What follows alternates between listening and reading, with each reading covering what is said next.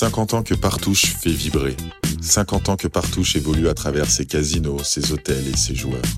50 ans d'expérience de jeu, de bulles de détente, de souvenirs à partager. Des moments de vie rendus possibles grâce à des femmes, des hommes, dont la mission est de vous offrir le meilleur du divertissement. C'est aujourd'hui eux qu'on reçoit dans notre podcast. Darwin disait Celui qui survit n'est ni le plus fort, ni le plus intelligent, mais celui qui s'adapte. De la plonge dans son resto jusqu'à membre du comité de direction à Dieppe, l'ascension est sensationnelle, vertigineuse même. Une success story où la chance ne tombe pas, mais où elle se crée. Ou comment être bien entouré peut vous emmener loin. Car une histoire ne s'écrit jamais seule, et elle nous la raconte aujourd'hui dans notre nouveau podcast Partout.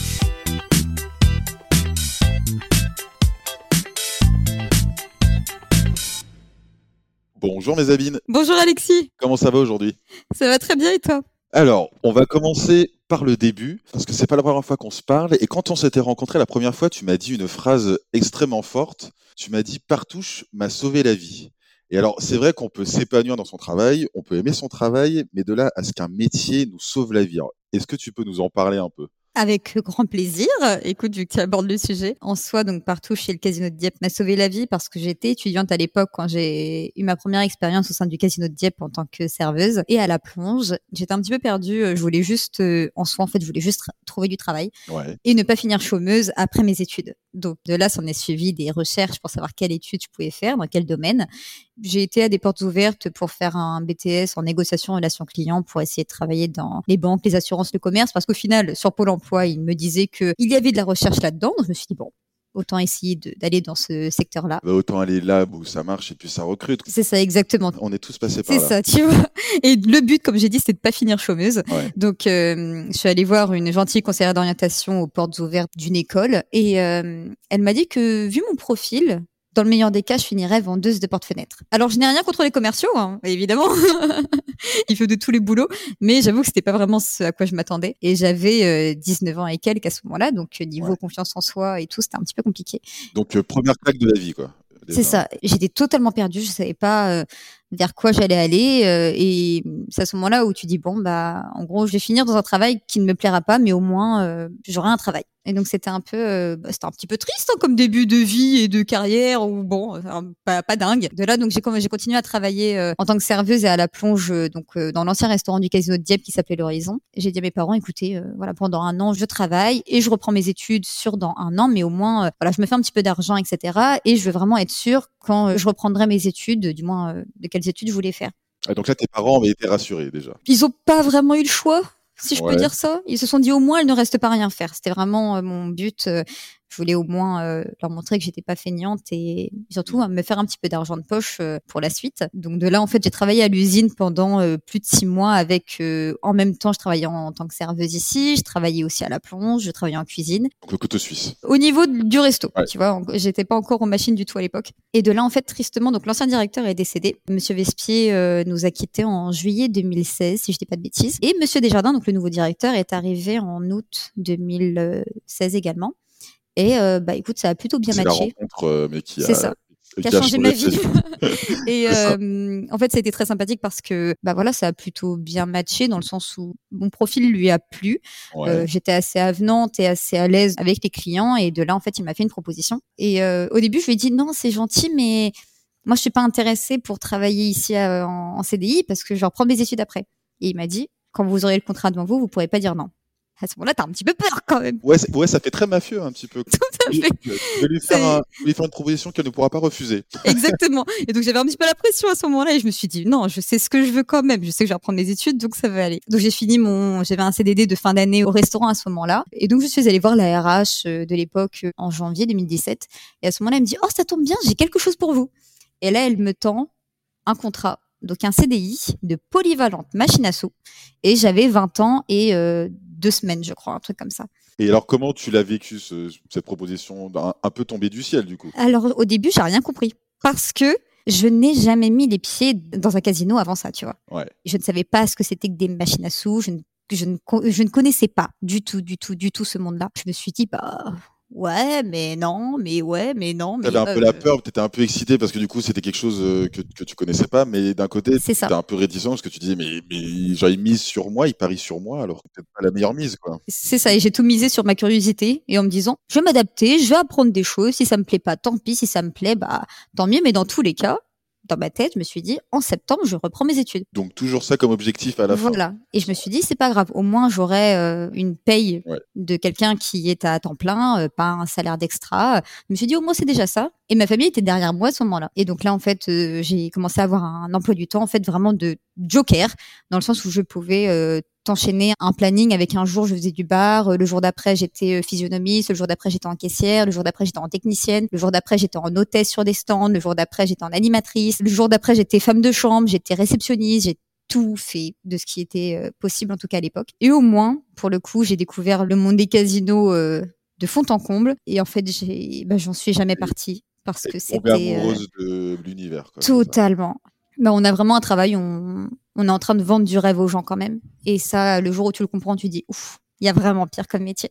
C'est un kiff tous les jours, en fait. Franchement, je souhaite à tout le monde d'avoir un travail dans lequel euh, ils s'épanouissent autant que ça, ça peut être mon cas et celui de beaucoup de personnes qui sont dans, dans ce milieu-là également. Donc en fait, ça t'a permis de découvrir un peu peut-être euh, toutes les coulisses du casino, comment tous les services fonctionnent. Exactement. Après, c'est sûr que pour euh, monter un peu en grade mais dans, le, casino, c'était quelque chose de, beaucoup plus simple parce que tu avais fait, avais fait tes preuves là-dedans et puis ça avait réussi quoi. Ça a été un, comment dire un gros argument pour moi parce que je me suis dit en fait si je suis responsable demain, si je suis membre du comité de direction parce que c'était mon, mon goal à l'époque, à mon sens, comment tu veux manager des équipes si tu ne sais pas exactement ce qu'ils vivent, quel est leur travail et comment tu peux les aider, comment tu peux les faire monter en compétences, comment tu peux vraiment faire en sorte de les accompagner au maximum. Étant donné que je suis passée par tous ces postes-là, je sais ce qu'ils vivent et en fait ça même ça permet de simplement garder vraiment les pieds sur terre et même de manière générale, tu vois, on va pas se mentir, je suis pas très grande, je suis un petit bout de femme qui n'a pas du tout la tête de l'emploi euh, auquel on, pourrait penser. Et euh, aujourd'hui, mon expérience et mon background, si je peux dire ça comme ça,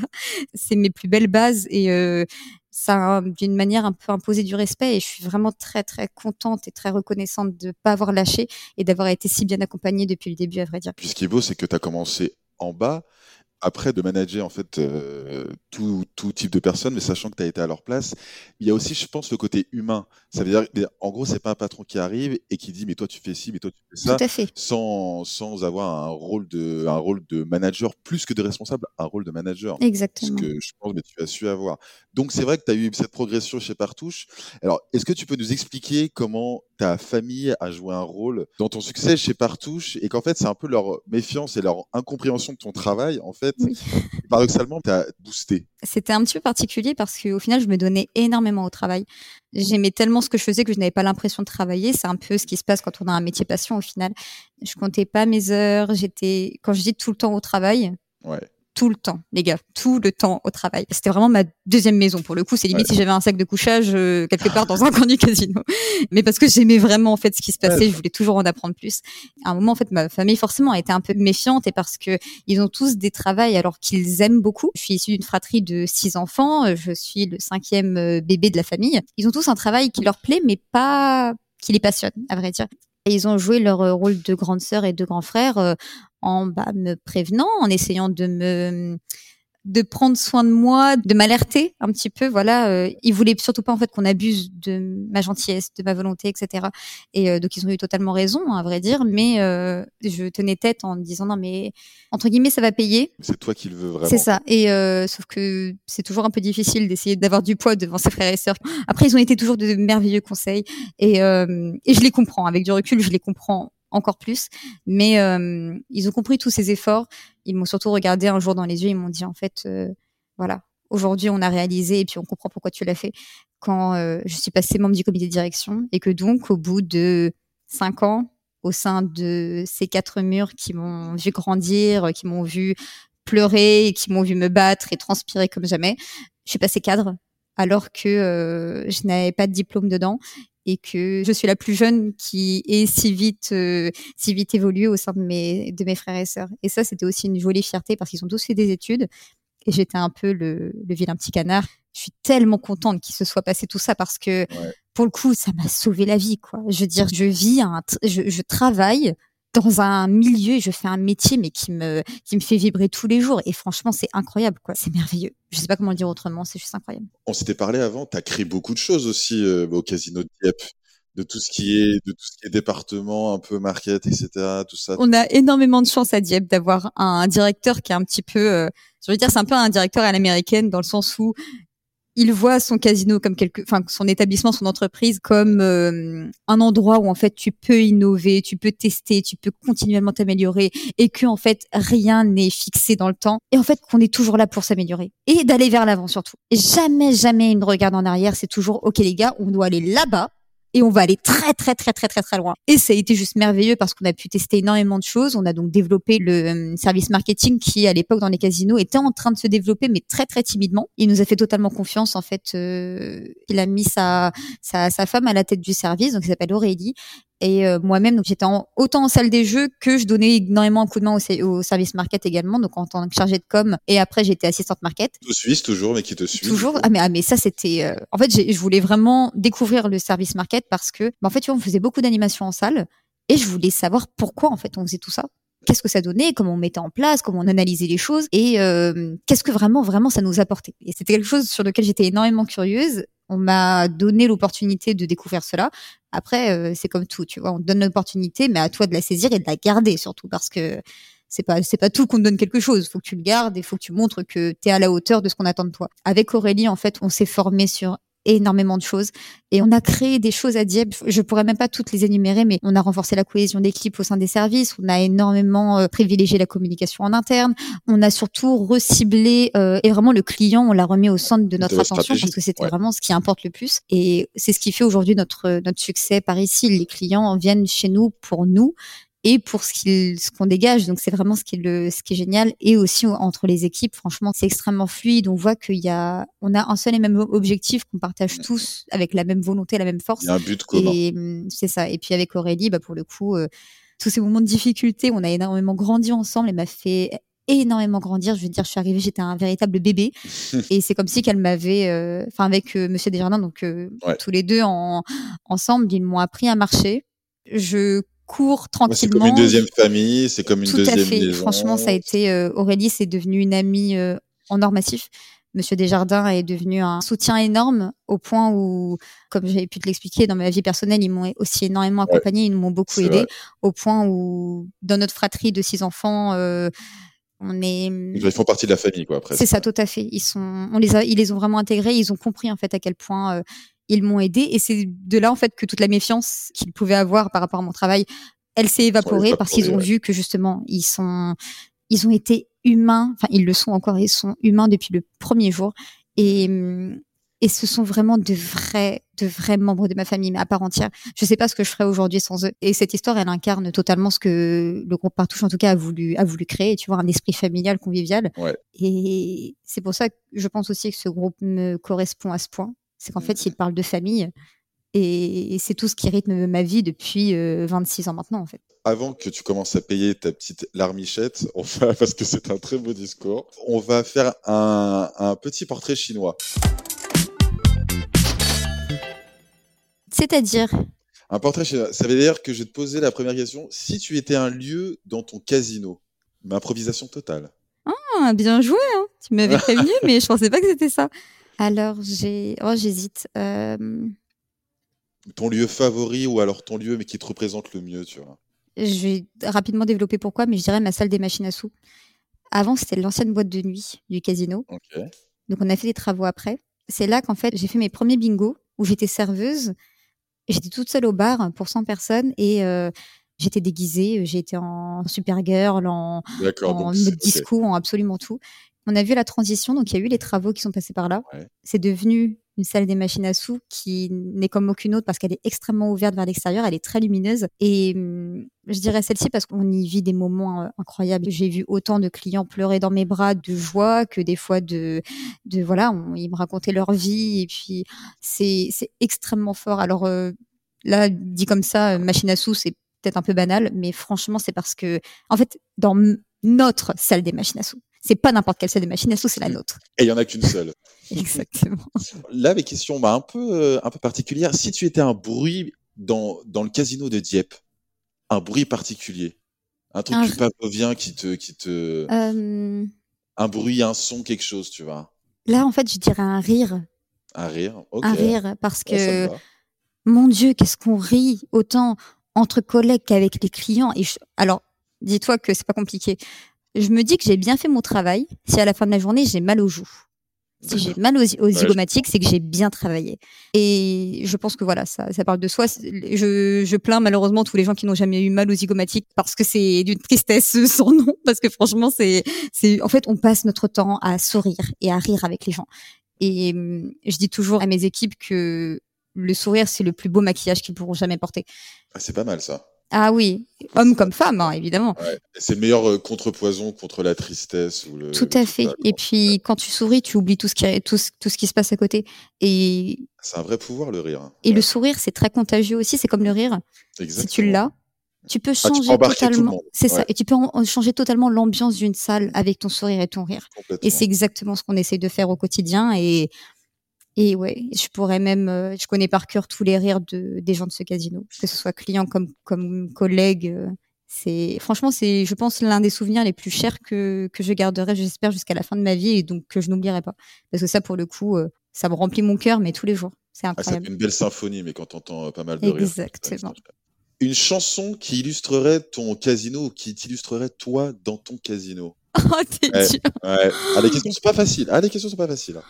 Euh, alors j'en ai une, mais en fait Ouais. euh, c'est aussi la, la musique du clip des 50 ans, Let's Groove de Earth, Ah, Fire. Et celle, Ouais. cette musique-là, mais j'ai demandé à ma sœur, hein, je fais tu la mets à ton mariage? Ah mais parce que c'est c'est du groove à mort, c'est de la danse, c'est de la bah, bonne ouais. humeur. Et en fait c'est très marrant parce qu'on avait fait une vidéo il y a quelques années où on dansait sur un remix de cette musique-là. Et euh, ce qui fait qu'on a toujours la Corée. Et puis cette musique-là, je l'entends partout et c'est un kiff à chaque fois. Donc ouais, je dirais celle-ci. Je pense que ça résume bien ton, ton état d'esprit et puis l'ambiance à Dieppe. Cette Ah chanson. mais totalement. Et puis en plus, elle est très, elle est très intemporelle. C'est-à-dire que Ouais. autant des, des enfants d'aujourd'hui que des que des plus anciens la connaissent.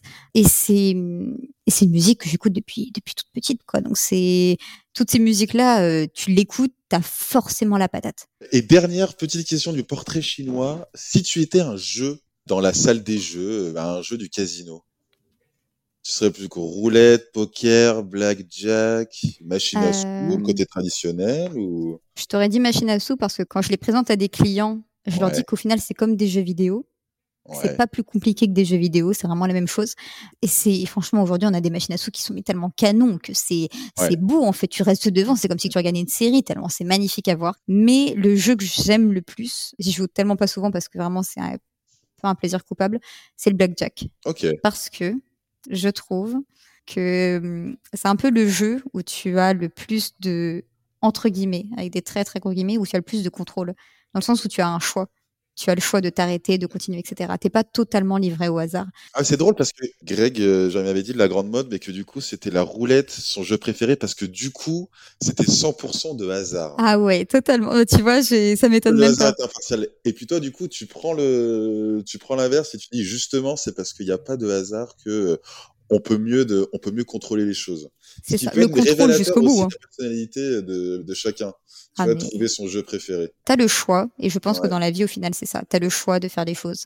Tu peux aller jusqu'au bout, tu peux t'arrêter, mais c'est toi qui décides en soi. Et puis après, la vie aussi, elle a ses, C'est comme le blackjack. ses, ses petites surprises. Ça veut dire que tu as une partie stratégie, mais tu as aussi une partie un peu hasard où il faut que tu mises, où, où il faut que tu mises ou pas, un peu comme ton parcours de vie. Ça veut dire que toi, tu avais ton, ton chemin tout tout tracé, mais tu t'es dit, voilà, mais je me donne à fond et tout, mais tu as, mais as pris des risques et puis tu as misé sur le bon cheval et puis, et puis ça a porté ses fruits, quoi. Je- J'avais pas vu ça comme ça, mais maintenant que tu le dis, euh, C'est le parallèle, tu vois. Et ben très écoute, je te propose qu'on conclue là-dessus. Ça me va. Et puis, euh, merci beaucoup en tout cas d'avoir participé à notre podcast Partouche. Merci beaucoup, Mezzabine. Et puis, je te souhaite plein de réussite à Dieppe.